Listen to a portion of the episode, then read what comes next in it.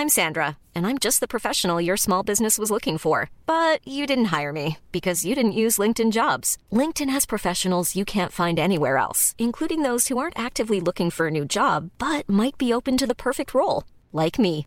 In a given month, over 70% of LinkedIn users don't visit other leading job sites. So if you're not looking on LinkedIn, you'll miss out on great candidates like Sandra. Start hiring professionals like a professional. Post your free job on linkedin.com/people today.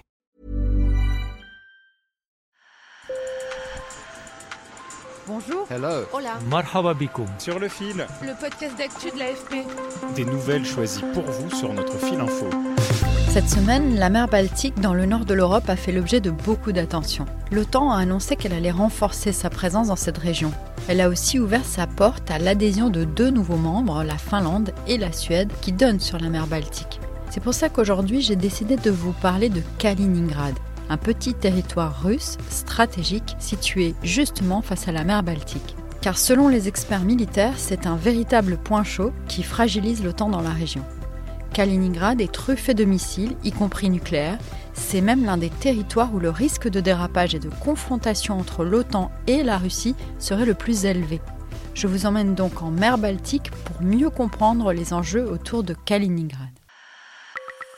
Sur le fil. On commence par un peu de géographie. Kaliningrad est une région, on dit oblast en russe, d'un million d'habitants. Sa taille équivaut à peu de choses près à celle de l'île de France, et elle est prise en tenaille entre la Pologne au sud et la Lituanie sur son flanc nord. Elle est russe, mais située à 350 km de la Russie, reliée à ce pays seulement par une sorte de cordon ombilical, le corridor de Suwalki, en clair un chemin de fer et deux routes qui traversent la Lituanie. Elle débouche sur la mer Baltique et face à elle, il y a la Suède. Or, depuis que la guerre a éclaté en Ukraine, ses voisins sont inquiets, même très inquiets. En Suède, par exemple, les entraînements militaires se sont multipliés, notamment sur la petite île de Gotland, au milieu de la mer Baltique. Écoutez Robert Hall, un militant écologiste pour qui la vie à Gotland a changé du tout au tout. On entend des mitrailleuses, des explosions, des tirs d'artillerie et aussi des tirs depuis des chars. On voit des chars entrer et sortir de la base militaire. Elle est à 17 mètres de chez nous, alors il y a beaucoup de bruit, très souvent.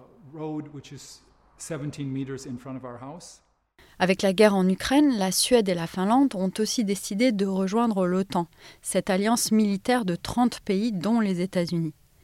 Maintenant, revenons à notre enclave de Kaliningrad. Non seulement elle est entourée d'alliés de l'OTAN, mais en plus elle fait désormais l'objet de sanctions de l'Union européenne qui visent ce territoire russe. La Lituanie bloque depuis la mi-juin certaines marchandises à destination de l'enclave. La Russie l'a très mal pris et elle accuse l'Union européenne de blocus en promettant des représailles. Il faut dire que pour la Russie, Kaliningrad est un territoire essentiel, comme l'a expliqué Franck Tétard, géopolitologue et spécialiste de Kaliningrad. Alors, historiquement, euh, c'est quand même, entre guillemets, un butin de guerre de, Staline, puisque, euh, en raison des sacrifices de l'Union soviétique euh, pendant la Grande Guerre patriotique, comme les Russes et les Soviétiques euh, appellent euh, cette Seconde Guerre mondiale, qui leur a coûté plus de 20 millions de morts, euh, Staline euh, voulait des compensations euh, territoriales, dont euh, cette région euh, nord de la Prusse orientale, notamment parce qu'elle disposait de deux ports libres de glace. Et par conséquent, euh, pour Staline, c'était un atout stratégique de disposer de deux villes euh, qui euh, n'étaient pas englacées pendant les périodes d'hiver, à la différence d'autres ports de la Baltique soviétique. C'est d'ailleurs dans ces ports que mouille la puissante flotte russe de la Baltique, un des piliers de sa défense.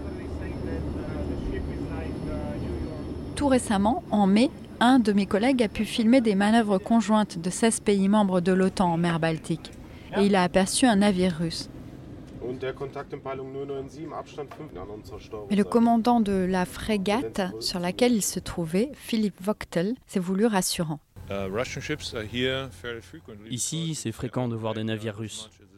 C'est leur arrière-cour, comme la nôtre. Ils peuvent opérer librement et aujourd'hui on a eu une rencontre pacifique avec un navire école de la marine russe.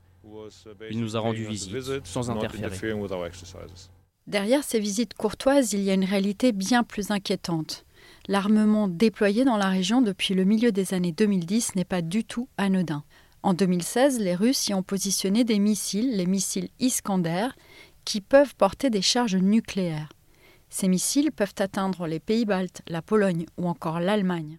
Et chose à, savoir aussi, c'est que de nouveaux euh, missiles ont été déployés à Kaliningrad. C'est les fameux missiles hypersoniques Kinjal, qui sont donc euh, l'une des six nouvelles armes, nouvelle génération qu'a développé l'armée russe. On sent bien qu'il y a une stratégie de dissuasion par justement euh, l'usage euh, du nucléaire. Maintenant, vous comprenez donc mieux pourquoi tout ce qui concerne Kaliningrad est très sensible. Avec autant de puissance militaire dans la région, les risques d'emballement sont élevés. Et c'est dans ce contexte que Vladimir Poutine a annoncé qu'il ne laisserait pas sans réponse les sanctions contre son enclave. Il n'a pas précisé si ces représailles seraient économiques, diplomatiques ou militaires. La Lituanie, elle, assure que la Russie vient de lui infliger une cyberattaque.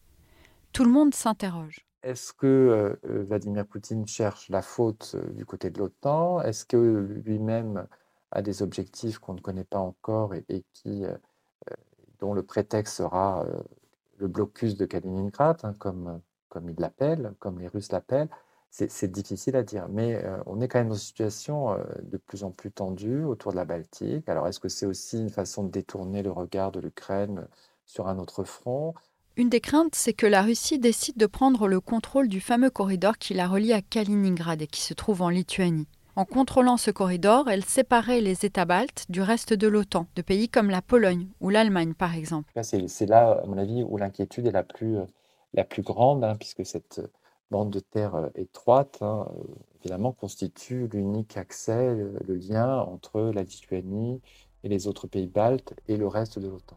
Et surtout, une telle action pourrait être considérée comme une attaque directe contre la Lituanie, un membre de l'OTAN, ce qui pourrait déclencher une riposte de l'Alliance atlantique. C'est pourquoi les tensions autour de ce petit territoire occupent beaucoup les experts. Sur le fil revient lundi. Merci de nous avoir écoutés. Je m'appelle Michaela Kensela-Kiffer. Si vous aimez notre podcast, laissez-nous plein d'étoiles et abonnez-vous.